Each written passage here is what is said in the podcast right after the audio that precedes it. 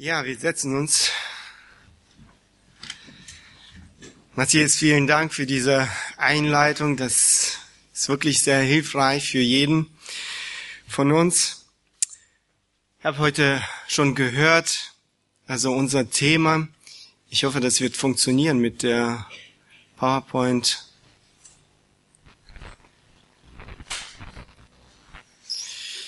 Liebe ist Punkt, Punkt, Punkt. Diese Worte habe ich ähm, schon öfters gelesen oder gehört und ich denke, die meisten von uns hier haben irgendwann diese Worte gelesen oder gehört. Ähm, man gibt äh, den Menschen sozusagen die Möglichkeit, diesen Satz zu Ende zu schreiben und ähm, eine Definition der Liebe zu geben. Äh, leider sind diese Vorstellungen oft weit, weit weg äh, von dem, was ähm, wie die Bibel die Liebe definiert. Das Wort Liebe wird heute in verschiedenen Kontexten und ähm, mit verschiedenen Bedeutungen gebraucht.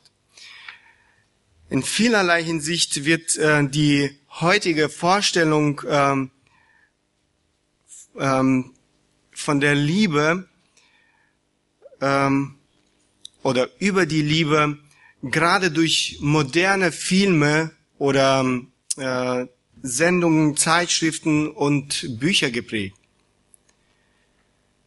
Leider führt das dazu, dass Menschen eine falsche, eine falsche und sogar manchmal auch verdrehte äh, Vorstellung äh, von der Liebe haben.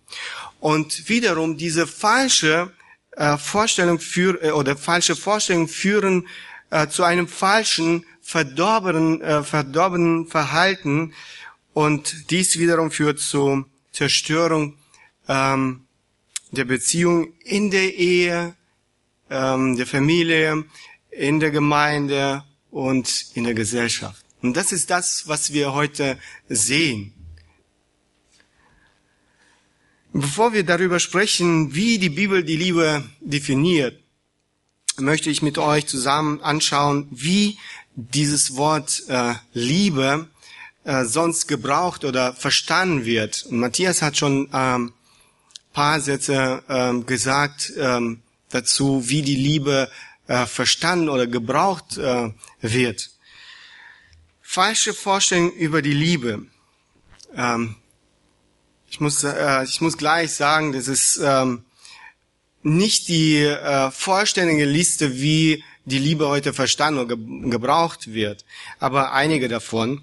Liebe als Anhänglichkeit. Das Wort Liebe wird für Anhänglichkeit gebraucht. Ähm, ich ähm, bringe ein Beispiel. Also zum Beispiel, ich liebe meinen Hund. Ja, man hört das immer wieder.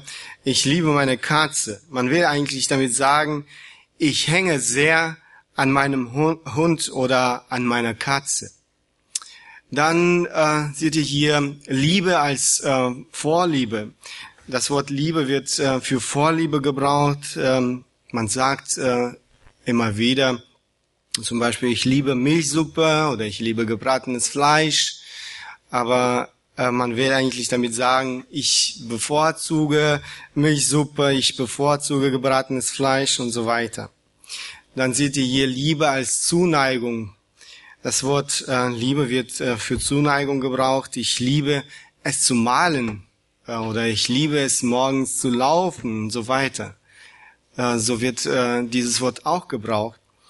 Man will eigentlich damit sagen, ich mag es zu malen, ich mag es morgens zu laufen dann seht ihr hier Liebe als Verliebtheit. Und das Wort äh, Liebe wird für Verliebtheit gebraucht. Das Wort wird gebraucht, um einen besonderen emotionalen äh, Zustand des Menschen zu beschreiben. Zu beschreiben. Ähm, man hat Schmetterlinge im Bauch, ähm, das Herz schlägt schneller. Also wir kennen das. Ja. Äh, und dann äh, die Liebe als intime Beziehung. Ähm, das Wort Liebe wird für intime Beziehung oder für Sex äh, eigentlich gebraucht. Ähm, diese Liste, wie ich schon äh, sagte, nicht mal vollständig, ähm, äh, wie das Wort Liebe gebraucht oder verstanden wird. Gott lässt diese Frage für uns nicht offen. Liebe ist Fragezeichen. Er gibt uns eine klare Antwort, was die Liebe ist. Und das ist auch wichtig zu wissen, was die Liebe ist, wie die Liebe äh, wirklich von Gott verstanden wird. Die Bibel spricht äh, sehr viel über die Liebe und äh, heute möchte ich mit uns sehr bekannte Verse aus dem ersten Korintherbrief äh, Kapitel 13 anschauen. Dieser Abschnitt wird oft als Hohelied der Liebe bezeichnet. Genau muss es eigentlich als Hohelied der göttlichen Liebe bezeichnet werden. Ähm, wir lesen oder hören ähm, diese Zeilen oft. Aber leider dringen wir nicht in die Tiefe, in die Tiefe dieser Worte ein. Und was noch schlimmer ist, ähm, oft leben wir nicht nach diesen Wahrheiten. In diesem Abschnitt gibt Paulus eine klare Definition der göttlichen Liebe. Und äh, man muss sagen, ähm, das ist keine wissenschaftliche, äh, für jedermann unzugängliche Definition. In diesem Abschnitt geht es um die Agape-Liebe, um aufopfernde Liebe. Das ist die Liebe, die Gott selbst, die Gott selbst uns gegenüber zeigt. Das ist das, was Jesus für uns getan hat, so wie er uns liebt. Im, im Prinzip sind ähm, alle diese Eigenschaften charakteristisch für Gott selbst. So verhält sich Gott uns gegenüber. Es ist interessant, dass diese Worte, die diese Liebe beschreiben, im griechischen Verben oder Tätigkeitsworte sind. Apostel Paulus unterstreicht, was Liebe tut und was sie nicht tut. So geht es nicht einfach nur um Gefühle, gute Gefühle, schöne Gefühle und Emotionen, sondern um konkrete Reaktionen und Handlungen. Die, die Liebe, von der die Bibel spricht, ist niemals passiv. Die Liebe ist aktiv. Definition der göttlichen Liebe. Lass uns nochmal, ähm, ich muss gleich sagen, wir schaffen es nicht, all diese, äh, all diese Verse heute anzuschauen. Wir werden nur einen einzigen Vers heute anschauen, zwar Vers 4. Diese fünf Eigenschaften, die wir finden in diesem Vers. Lass uns nochmal trotzdem ähm, diese fünf Verse lesen. 1. Korinther 13, 4 bis 8.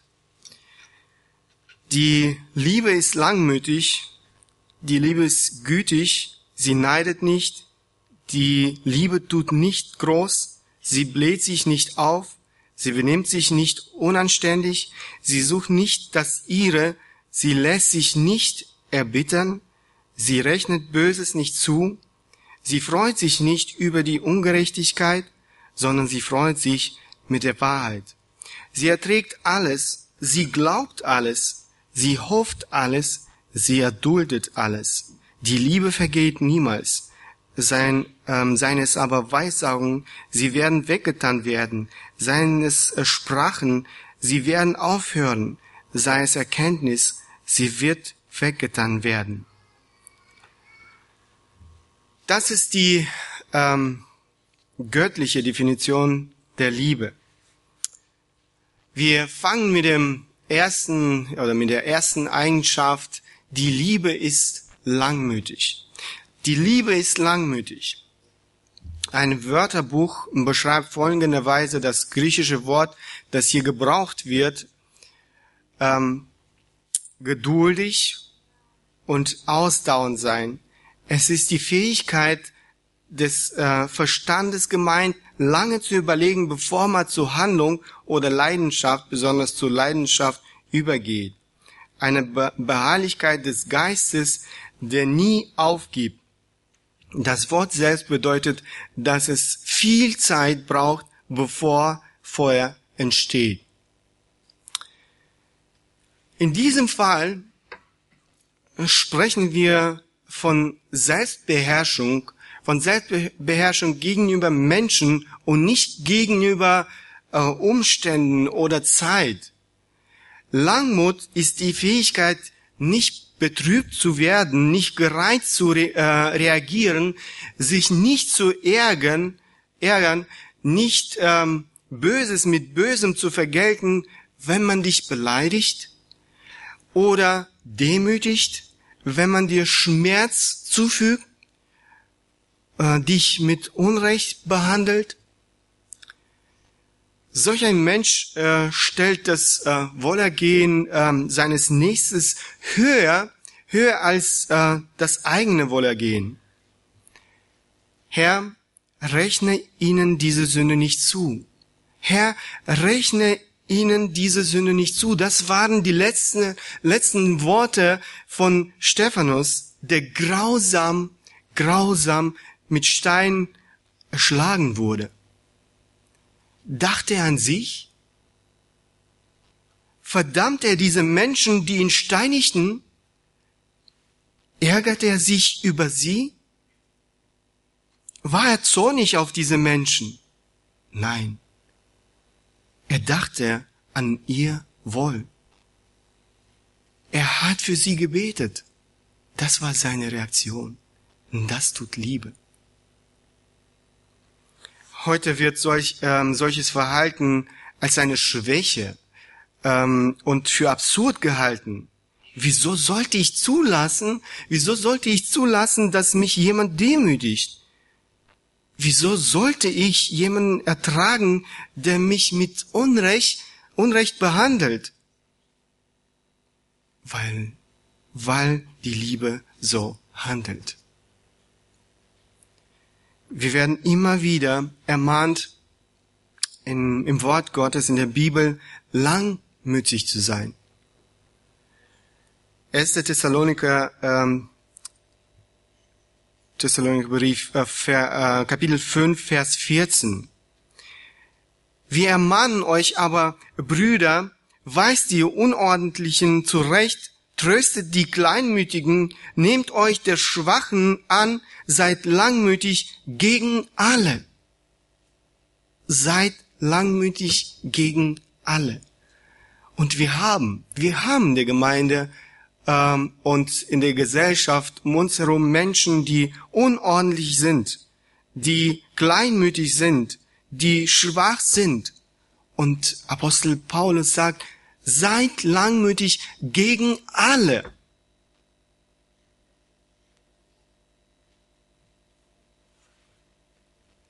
Zweite Timotheus Kapitel 4 Vers 2 Apostel Paulus sagt das zu Timotheus oder schreibt diese Worte zu Timotheus, predige das Wort, äh, stehe bereit zu gelegener und ungelegener Zeit, überführe weise zurecht, ermahne mit aller Langmut und Lehre.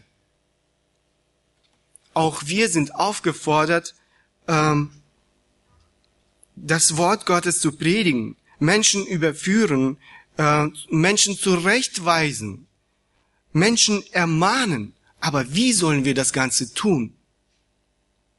Mit aller Langmut und Lehre. Mit aller Langmut.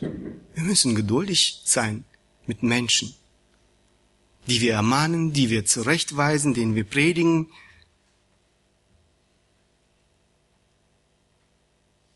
Zweite Korinther Kapitel 6, Verse 3 bis 6. Das ist ein Zeugnis von Apostel Paulus.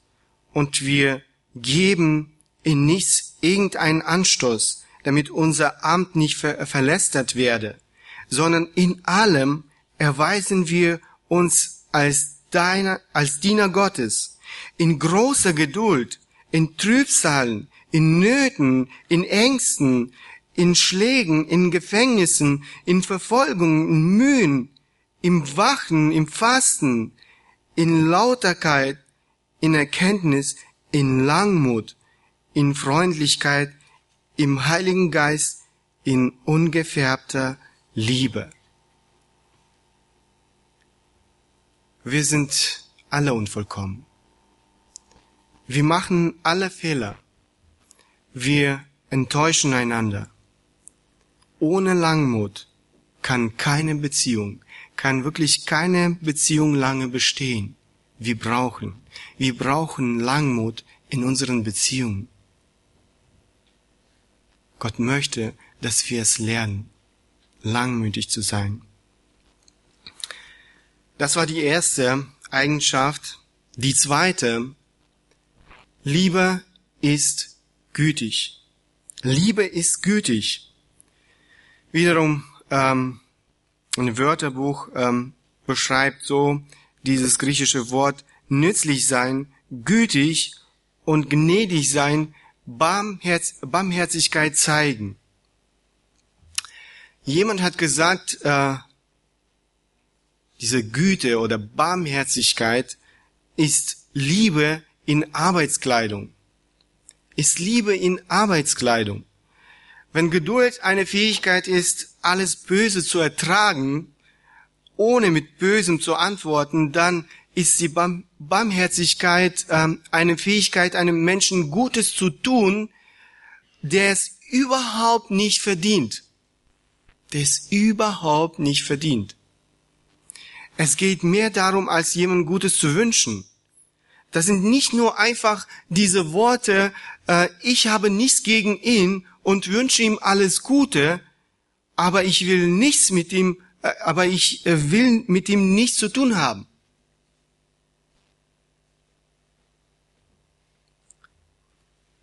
Wir leben in einer feindseligen Welt, Gesellschaft und haben jeden Tag, jeden Tag Möglichkeit, Barmherzigkeit zu üben. Ob das zu Hause ist. Auch zu Hause sind wir unvollkommen. Unser Ehepartner, unsere Kinder, auf der Arbeit, in der Gemeinde, überall zeigen wir, zeigen wir diese Barmherzigkeit in der eigenen Familie, ähm, in der Beziehung zu unseren Kindern, zur Frau, zu, zum Ehemann, zu den Kollegen, Arbeitskollegen auf der Arbeit und so weiter. Das bedeutet immer vor allem an den Nächsten zu denken, an sein Wohl. Das bedeutet sich, sich verleugnen. Das bedeutet Gutes zu tun, auch wenn der Mensch es überhaupt nicht verdient. Gott sagt durch seinen Propheten Micha, Micha äh, Kapitel 6, Vers 8, man hat ihm mitgeteilt, Mensch, was gut ist, und was fordert der Herr von dir, als Recht zu üben und Güte zu lieben und bescheiden zu gehen mit deinem Gott. Es ist das, was sind drei Sachen, was Gott sagt, was er von, von uns fordert. Und unter diesen drei Sachen finden wir Lie, äh, äh, Güte zu lieben. Liebst du Güte? Tust du Gutes, auch wenn derjenige es nicht verdient hat? Wenn er dich zu Unrecht behandelt hat, wenn er dich verletzt hat. Wir haben jeden Tag die Gelegenheit, das zu tun. Die nächste Eigenschaft, Liebe neidet nicht. Liebe neidet nicht. Wiederum in einem Wörterbuch habe ich nachgeschaut, das bedeutet eifersüchtig sein, zu beneiden, vor Neid kochen vor Neid kochen. Dieses Wort. Bis jetzt ging es darum, was die Liebe tut. Und hier spricht Paulus davon, was die Liebe nicht tut. Liebe neidet nicht. Neid ist mit Liebe absolut nicht vereinbar. Neid zerstört die, äh, die Liebe und zusammen mit ihr auch den Charakter des Menschen. Neid ist ein Verstoß gegen Gottes Gebot, du sollst nicht begehren. Es gibt verschiedene Formen oder Arten des Neides. Der Mensch kann begehren, was ein anderer hat, was weiß ich, das Auto, das Haus, den Laptop, äh, Fähigkeit gut zu singen, äh, die Fähigkeit, ein Instrument gut zu spielen, äh, gut zu predigen, so weiter. Es gibt aber eine andere Art des äh, Neides. Der Mensch begehrt es, dass der andere das nicht hat, was er besitzt. Wiederum das Haus, das Auto, Laptop und äh, die Fähigkeit gut zu singen oder ein Instrument gut zu spielen, so weiter. Er will, dass es ihm weggenommen wird. Diese Art von Neid ist noch schlimmer als die erste, weil dieser Neid nicht nur egoistisch ist, sondern dem anderen auch noch Böses, Böses wünscht. Salomo äh, schreibt in Sprüchen, lesen wir Kapitel 27, Vers 4, Grausam ist der Grimm und überflutend äh, der Zorn. Wer aber kann bestehen vor der Eifersucht? Und dieses Wort Eifersucht kann man auch mit äh, Neid übersetzen, als Neid übersetzen. Wer aber kann bestehen vom Neid? Sehr lehrreich äh, ist in dieser Hinsicht die Geschichte von David und Saul. Ich möchte ein paar Verse aus dem ersten Samuel ähm, Kapitel 18 vorlesen. Und David, ähm, Kapitel 18, Verse 5 bis 9. Und David zog in den Kampf. Und wohin immer Saul ihn sandte, hatte er Erfolg. Und Saul setzte ihn über die Kriegsleute, und er war beliebt bei den, äh, bei den ganzen Volk und auch bei den Knechten Sauls. Und es geschah, als äh, sie heimkamen, als David vom Sieg über die Philister zurückkehrte, zogen die Frauen aus allen Städten Israels zu Gesang und Reigen dem König Saul entgegen mit äh, Tamburinen, mit Jubel und mit äh, Triangeln. Und die Frauen tanzten, sa äh, sangen und riefen, Saul hat, äh, Saul hat seine Tausende erschlagen und David seine Zehntausende. Da grimmte Saul sehr. Und diese Sache war in seinen Augen böse, und er sagte, Sie haben David zehntausend gegeben, und mir haben sie nur die Tausende gegeben. Es fehlt ihm nur noch das Königtum. Und Saul sah neidisch auf David äh, von jenem Tag an und hinfort. Und auch Vers ähm, 30 dazu. Die Obersten der äh, Philister zogen aus und es geschah, so oft sie auszogen, hatte David mehr Erfolg als Knechte Sauls und sein Name wurde sehr berühmt. Und das hat Saul nicht gefallen, dass er berühmt wurde. Wir lesen im Vers ähm, 8, da ergrimmte Saul sehr, als er das Ganze gehört hat, wie das Volk äh, jubelte und was, äh, was die Menschen gesagt haben über ihn und über David. Da ergrimmte Saul sehr. Ähm, in diesem Vers lesen wir auch ähm, äh, im Vers 9, und Saul sah neidisch auf David und äh, von jenem Tag an und hinfort. Er sah neidisch auf David. Und wir wissen, wie es weiter in dieser Beziehung, in dieser Geschichte zwischen Saul und David ging. Dieser Neid hat Saul dazu getrieben, David zu verfolgen und sogar versuchen, ihn zu töten. Gott hat dieses Unrecht nicht zugelassen.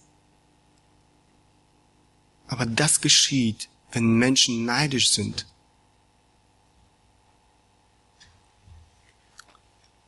In deiner Umgebung gibt es immer Menschen, die etwas besitzen, was du nicht hast.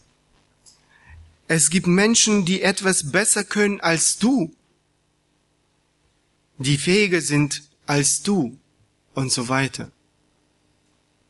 Wie gehst du damit um? Wie reagierst du? Freust du dich für diese Menschen und empfind oder empfindest du wirklich Neid? Die Liebe neidet nicht. Die nächste Eigenschaft, die Liebe tut nicht groß. Die Liebe tut nicht groß. Es bedeutet wiederum in einem Wörterbuch ähm, überheblich sein, sich prallen. Es geht um einen Menschen, der viel spricht und sich hoch, äh, hochmütig verhält, ein Praller.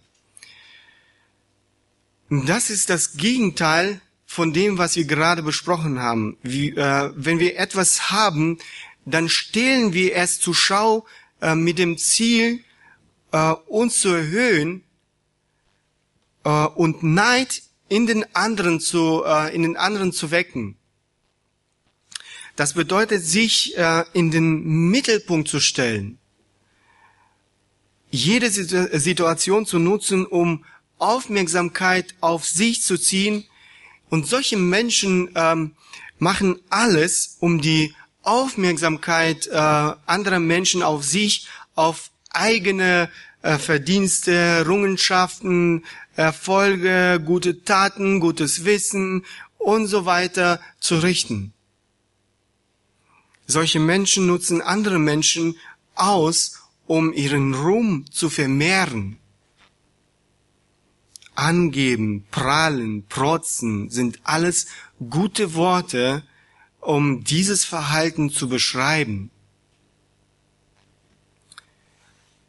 Diese Prahlerei eine Erscheinungsform vom Stolz, von Selbstsucht und wir haben wirklich nichts, nichts zum Prallen in 1. in 1. Korintherbrief ähm, Kapitel 4 Vers 7 schreibt ähm, äh, Apostel Paulus zu diesen Korinther, die so stolz waren. Und Matthias hat schon äh, ein paar Sätze dazu gesagt. Äh, denn wer gibt äh, dir einen Vorrang? Was aber hast du, das du nicht empfangen hast? Wenn du es aber auch empfangen hast, was rühmst du dich, als hättest du es nicht empfangen? Sie hatten nichts zu rühmen. In Sprüchen äh, Salomo sagt äh, äh, Kapitel 27 Vers 2 es rühme dich es rühme dich ein anderer und nicht dein eigener Mund ein fremder und nicht deine Lippen die Liebe prahlt nicht die Liebe lobt andere und hilft ihnen wir müssen lernen, an andere zu denken. Wir müssen lernen, andere zu ermutigen, äh, das Gute auch in ihnen sehen und sie dafür auch zu loben. Und das beginnt natürlich in der Familie, bei deinen Kindern, deinem Ehepartner, Mann, Frau, Geschwister in der Gemeinde. Wie oft tun wir das? Sehen wir das Gute in ihnen Versuchen wir, äh, sie auch dafür zu loben. Oder wir versuchen uns selber in, in den Mittelpunkt zu stellen. Die Liebe tut nicht groß. Die nächste Eigenschaft, die Liebe bläht sich nicht auf. Die Liebe bläht sich nicht auf. aus dem Wörterbuch ähm, stolz sein, sich wie eine Seifenblase aufblähen, sich ähm, wie eine Seifenblase aufblähen. Dieses Wort ist eng verbunden mit, äh, mit dem letzten, nämlich ähm, mit dem Wort prahlen oder ähm, groß machen. Ein stolzer Mensch stellt sich über die anderen. Er schaut auf die, auf andere herab. Er denkt zu viel von sich. Jeder von uns ist mehr oder weniger äh, von dieser Seuche infiziert. Wenn du meinst, ein demütiger Mensch zu sein, so ehrst du dich gewaltig. Wenn du so denkst, dann ist gerade Stolz dein größtes Problem. Die Frage ist nicht, ob ich stolz äh, bin oder nicht. Stolz hat wirklich jeder von uns. Äh, ohne Ausnahme. Die Frage ist, wie viel ich davon habe, wie er sich äußert und was ich mache in meinem Leben, ähm, um, um ihn zu besiegen. Alles kann zu einem Grund von Stolz werden. Die Position der Gemeinde, Position der Gesellschaft, äh, auf der Arbeit, äh, besondere Fähigkeiten, ähm, besondere Gaben, äh, irgendwelche Errungenschaften, Erfolg, äh, Reichtum, Wissen, sogar Leiden kann zu einem Grund äh, und Stolz werden. Sogar etliche geistliche Erfahrungen, alles, alles kann wirklich ähm, zu einem Grund von Stolz werden. Stuart Scott beschreibt in seinem Buch äh, folgende Weise Stolz. Eine auf sich gerichtete Denkweise, eine Denkweise äh, des Herrn, nicht des Dieners, eine Konzentration auf sich äh, und ein Dienst an sich, ein Streben nach Anerkennung und Erhöhung, ein Wunsch, alles zu kontrollieren um äh, zum Eigenvorteil zu nutzen. So ist ein ähm, stolzer Mensch ist ein Götzendiener. Ein Rebell, in der, ähm, der in erster Linie eigentlich gegen Gott rebelliert. Der versucht, Gottes Platz einzunehmen. Das ist ein Mensch, der sich selbst anbetet. Apostel Paulus schreibt ähm, im Philipperbrief, wir lesen diesen Abschnitt, ähm, Philippa 2, 3 bis 11. Nee, wir lesen ab ersten Vers ähm, 1 bis 11. Wenn es nun, nun irgendeine Ermunterung in Christus gibt, wenn irgendeinen Trost der Liebe, wenn irgendeine Gemeinschaft des Geistes, wenn irgendein herzliches Mitleid und Erbarmen, so erfüllt meine Freude, dass ihr dieselbe Gesinnung und dieselbe Liebe habt, einmütig eines Sinnes seid, nichts aus Eigennutz oder eitler Ruhmsucht tut, sondern dass in der, äh, dass in der Demut einer den anderen höher achtet als sich selbst ein jeder sehe nicht auf das Seine, sondern ein jeder auch auf das der, der anderen. Habt die, äh, diese Gesinnung in euch, die auch Christus Jesus war. Die auch in Christus Jesus war. Der in Gestalt Gottes war und es nicht für einen Raub hielt, Gott gleich zu sein. Aber er machte sich selbst zu nichts und nahm Knechtsgestalt an, indem er den Menschen gleich geworden ist und der Gestalt nach wie ein Mensch befunden. Erniedrigte er sich selbst und wurde gehorsam bis zum Tod, ja zum Tod am Kreuz. Darum hat Gott ihn auch hoch erhoben und ihm den Namen verliehen, der über jeden Namen ist. Damit in den Namen Jesu jedes Knie sich beuge, der himmlischen und irdischen und unterirdischen, und jede Zunge bekenne, bekenne, dass Jesus Christus Herr ist, zur Ehre Gottes des Vaters.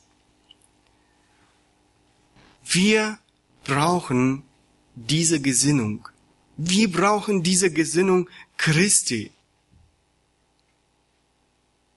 Wir blähen uns auf wir sind stolz.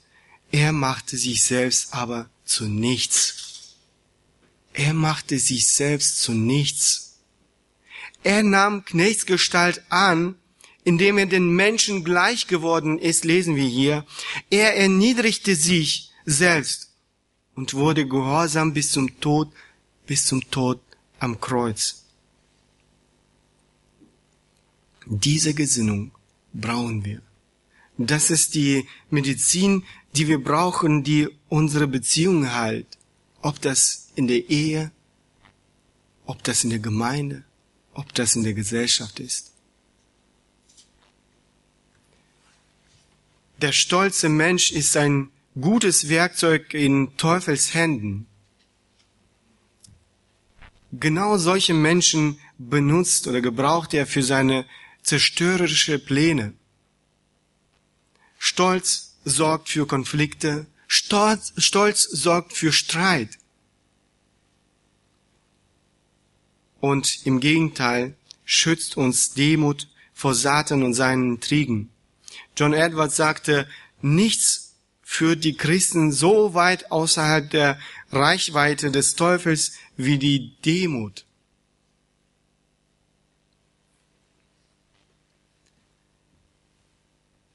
Bis jetzt haben wir nur einen einzigen Vers angeschaut.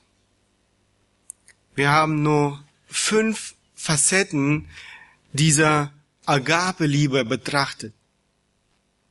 Die Liebe ist langmütig, die Liebe ist gütig, die Liebe neidet nicht, die Liebe tut nicht groß, die Liebe bläst sich nicht auf.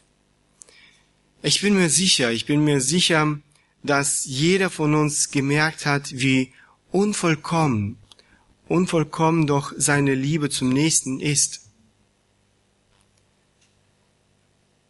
Wir sind eigentlich unfähig, aus eigener Kraft Menschen so zu lieben, wie wir es heute gesehen haben. Damit der Mensch so selbstlos andere Menschen lieben kann, muss äh, sich etwas radikal in seinem Leben verändert werden. Die Bibel sagt, dass wir Sünder sind. Wir sind große Egoisten, wir lieben uns selbst, wir beten, wir beten uns selbst, ähm, wir beten uns selbst an.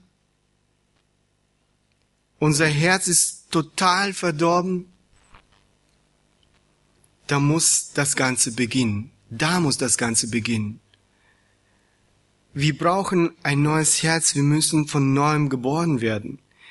Und Jesus kam auf diese Erde, um uns zu retten, um uns zu retten von unseren Sünden und deren ewigen Folgen. Er hat für unsere Sünden gelitten, er hat am Kreuz für unsere Sünden bezahlt. Nur er kann uns retten. Nur er kann uns retten. Es gibt keinen anderen Weg. Die Bibel ruft uns auf, Buße über unseren Sünden zu tun und an Jesus zu glauben. Und du darfst heute dieses Geschenk der Gnade annehmen und dein Leben ihm anzuvertrauen. Heute ist der Tag der Gnade.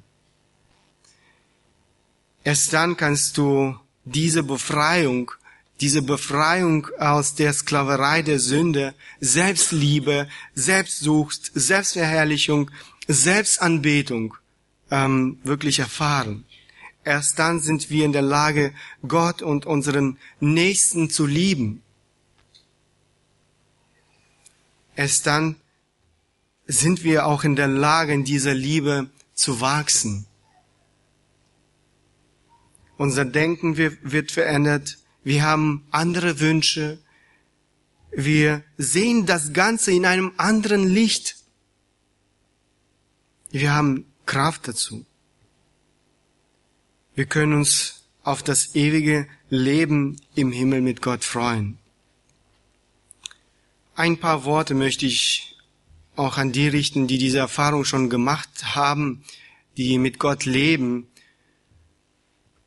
meine Frage ist, wächst du in dieser Liebe? Wächst du in dieser Liebe zu Gott und deinem Nächsten? Es ist so wichtig.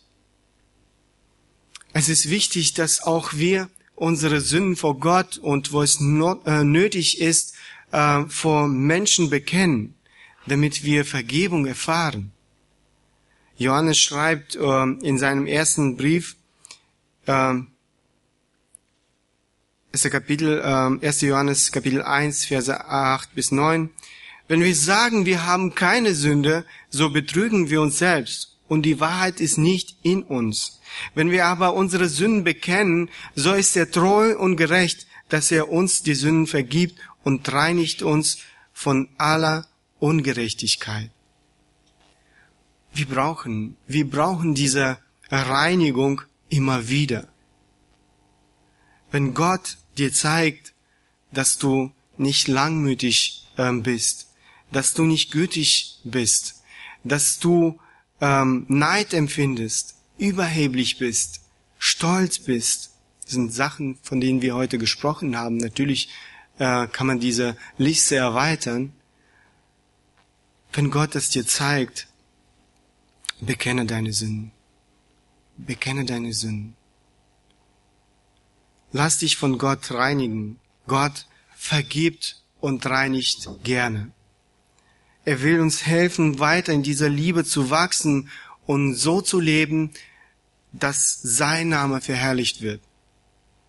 Und später ähm, werden wir noch über einige praktische Schritte sprechen, wie wir als Kinder Gottes in dieser Liebe wachsen können und ihn in unserem Leben verherrlichen. Amen. Lass uns aufstehen. Wer beten möchte, der darf es gerade tun. Ich werde abschließen.